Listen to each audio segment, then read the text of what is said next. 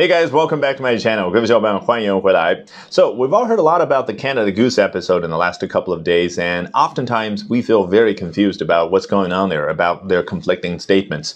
And today we're going to be taking a look at what this leading Canadian newspaper, the Globe and Mail, has to say about this trending topic. 今天我们通过加拿大发行量数一数二的报纸叫 The Mail, excuse me, The Globe and Mail 一篇文章的节选来深入聊一下这个时下非常火的话题，那就是加拿大鹅啊。 究竟他接不接受啊？这个中国消费者退货，然后呢，更重要的，与此同时学到相关的英文表达，好不好？So here we go. This week, Chinese media reported that a customer in Shanghai was told by a Canada Goose store that she could not return a faulty jacket despite the brand advertising a 30-day return policy on its website.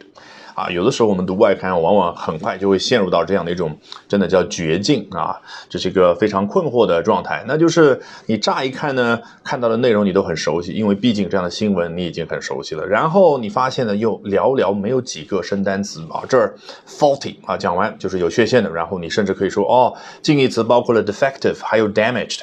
你看到很多其他的外媒说的是呃 damaged jacket 或者呃 damaged down jacket，defective down jacket，然后。你就觉得很失望啊，就学完了。错，我们千万不要眼高手低。这最重要的词是 return。那我通过一个戏精上身的一段演绎呢，让你明白这个词究竟啊，你可以发挥到什么样的程度啊？假设我就是一位啊那位上海的 customer，然后呢我在加拿大，加拿大鹅啊，然后所以我呢操着这个纯正的北美口音的英文走进店面里面。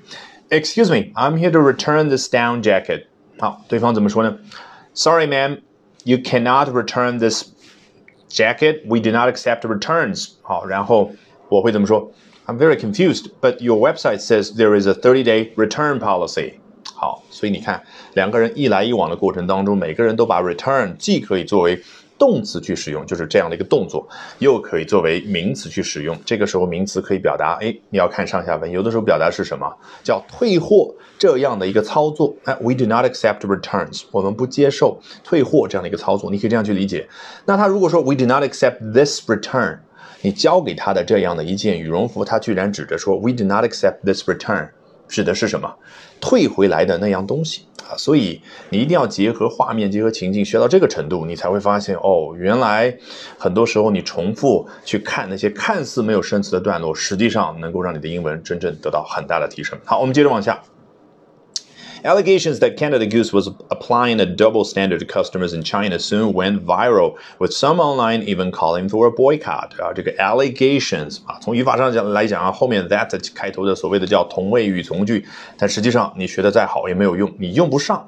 你真正自己去阅读也好，去表达的时候是什么？什么样的感觉？Allegations? What kind of allegations? 啪，直接展开，它的内容是哦，that 啊，Canada Goose was applying a double standard to customers in China 啊，就加拿大鹅针对中国消费者呢，呃，采用的是一个双重的标准啊。说完了，只是修饰了这个 allegations 是什么样的内容，也就是各种各样的说法。嗯，然后他们怎么样呢？Soon went viral，很快就在网上疯传起来。这个 viral 原本是来自于 virus 啊，病毒，那像病毒一般的传开来，那当然就是我们所说的在互联网上风一般的传开，对不对？好，作者呢决定再加一个小尾巴，补充更多。的额外信息叫 With some online even calling for a boycott。我这儿要稍微说一下，这个 some 说全的是什么？不是某些人，而是 with some allegations 啊，就是在网上啊有某一些说法，哎，这些说法要求大家去做什么事儿呢？Calling for a boycott。这个 call 可以想象一个人大声疾呼，扯着嗓门去叫唤的那个样子。那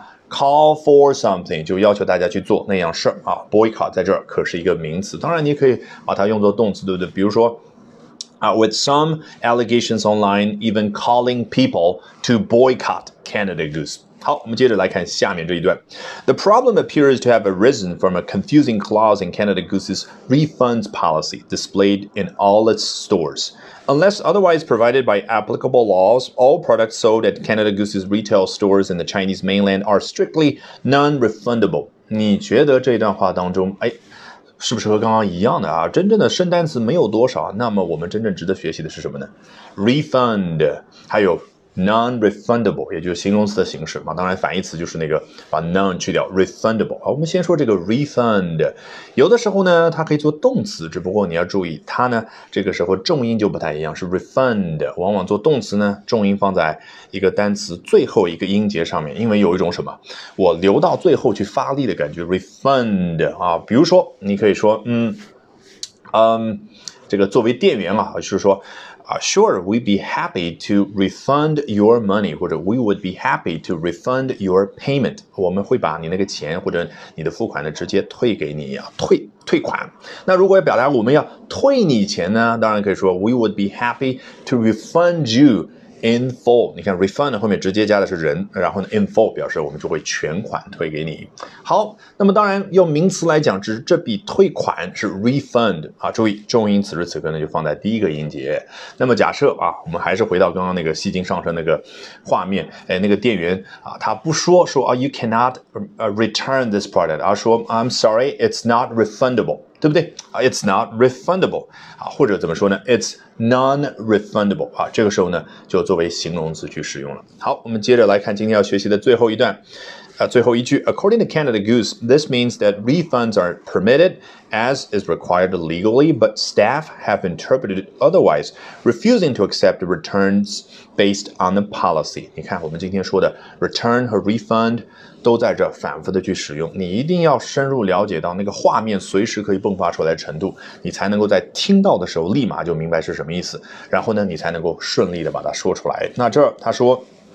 Refunds are permitted 啊，那就是根据这个所谓的 required legally 啊，法律的要求啊，是应该退款。但是呢，这个 staff 也就是店员，他是怎么样去理解的？那叫 interpreted otherwise。otherwise 指的就是另外一个方向，也就是相反的方向去理解啊。你看到 interpret 这样的词的时候，你会觉得很奇怪。词典里面呢，一会儿叫解释，一会儿叫理解什么什么为，然后一会儿呢就叫口译。比如说啊，大家都了解我的经历，对不对？做了十几年的同声传译啊。I call myself a conference interpreter。我的工作就是 interpret for my customers on a daily basis。那究竟这个老外怎么知道有这么多的中文对应的意思呢？他们一个都不知道。Interpret，我来告诉你，直接你要出现一个画面，什么意思你都掌握了。那就是你如果看到一句话或者听到一句话的时候，头脑里面产生一个理解。你想想，你是不是在头脑里面去把你看到的一句话？听到的一句话进行了翻译，比如说看到了一句文言文，然后呢，你的理解啊就在头脑里面出现。此时此刻这个还没有说出来，这就是 you understand it as 你把什么什么东西理解为。如果你一旦说出来呢，你就相当于把文言文翻译成了白话文，那么你是不是就做了口译，对不对？那有的时候呢，你把一句复杂的话，哎，用比较平实的话解释出来，是不是就相当于为别人解释？所以。这就是不同情形之下，实际上对应的是同样的一种意思，好不好？那接着呢，refusing to accept returns based on the policy 就非常简单了。这儿的 returns 当然就是我们刚刚所说的那个名词的意思。Alrighty, that brings us to the end of today's edition of Albert Talks English。这一期的 Albert 说英文就到这儿，一定要记得关注我的微信公众号哦。Albert 英语研习社，因为接下来周二、周三、周四三晚八点钟，我将通过免费公开直播课的形式，从三个方向和你分享我高效的英语学习方法。咱们周二晚上八点钟不见不散。